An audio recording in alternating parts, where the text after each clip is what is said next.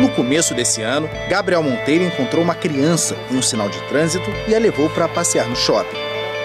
Eu achei que hoje eu ia ficar sem comida, mas hoje eu tô comendo a coisa que eu mais gosto. Nas imagens sem edição, veja como foi o diálogo. Aqui, fala assim, tio, eu achei que hoje eu ia ficar mais um dia sem comida, mas hoje eu tô aqui comendo o que eu mais gosto.